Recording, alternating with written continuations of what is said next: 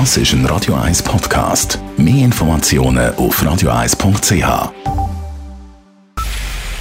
Es ist 9 Uhr. Radio 1, der Tag in 3 Minuten. Mit dem Alles Kral. Diego Armando Maradona ist tot. Der legendäre Fußballer ist mit 60 Jahren an den Folgen eines Herzstillstands gestorben.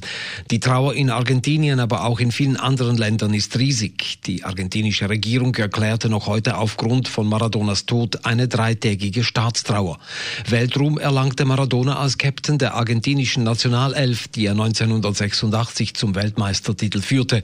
Legendär wurden zwei Tore im Viertelfinal gegen England, eines als Sololauf Maradonas und das andere mit Hilfe der Hand Gottes, wie er selbst später sagte.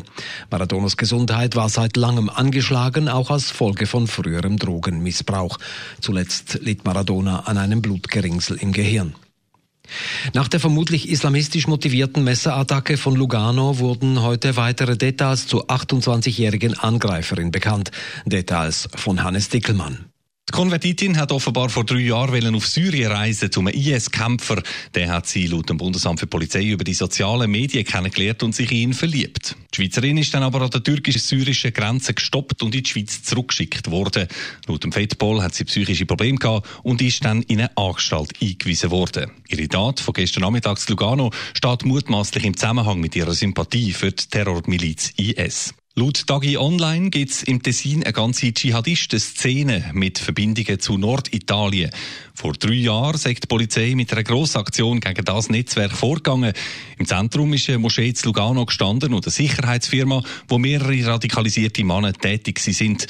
Einer davon soll versucht haben, Muslim zu Lugano für den Dschihad zu Syrien zu rekrutieren. Der Bundesrat hat die Botschaft zur Reform der beruflichen Vorsorge verabschiedet. Er setzt dabei auf den Vorschlag der Sozialpartner, auf dem sich diese vor gut einem Jahr geeinigt hatten. Diesen Kompromiss hat der Bundesrat unverändert übernommen, wie Gesundheitsminister Anna Berse sagte.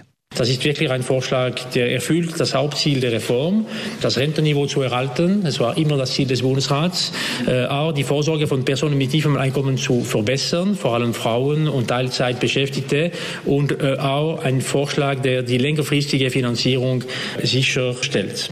Kern der Reform ist eine Senkung des Umwandlungssatzes auf dem angesparten Pensionskassenkapital von 6,8 auf 6,0 Prozent. Um die Rentensenkung aufzufangen, sollen ältere Jahrgänge unter anderem einen Zuschuss von 100 bis 200 Franken erhalten.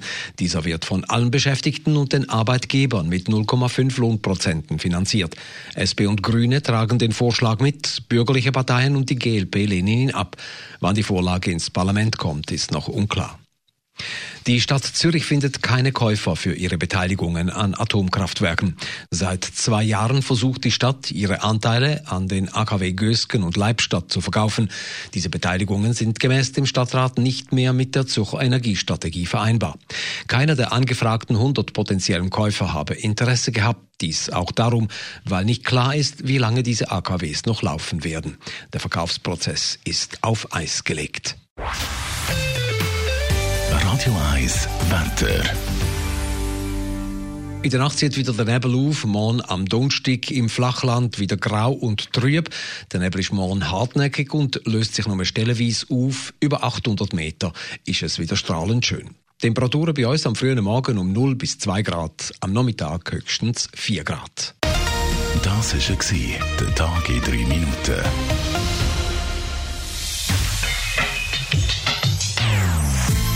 Non-Stop-Musik auf Radio 1. Die besten Songs von allen Zeiten. Non-Stop. Radio 1.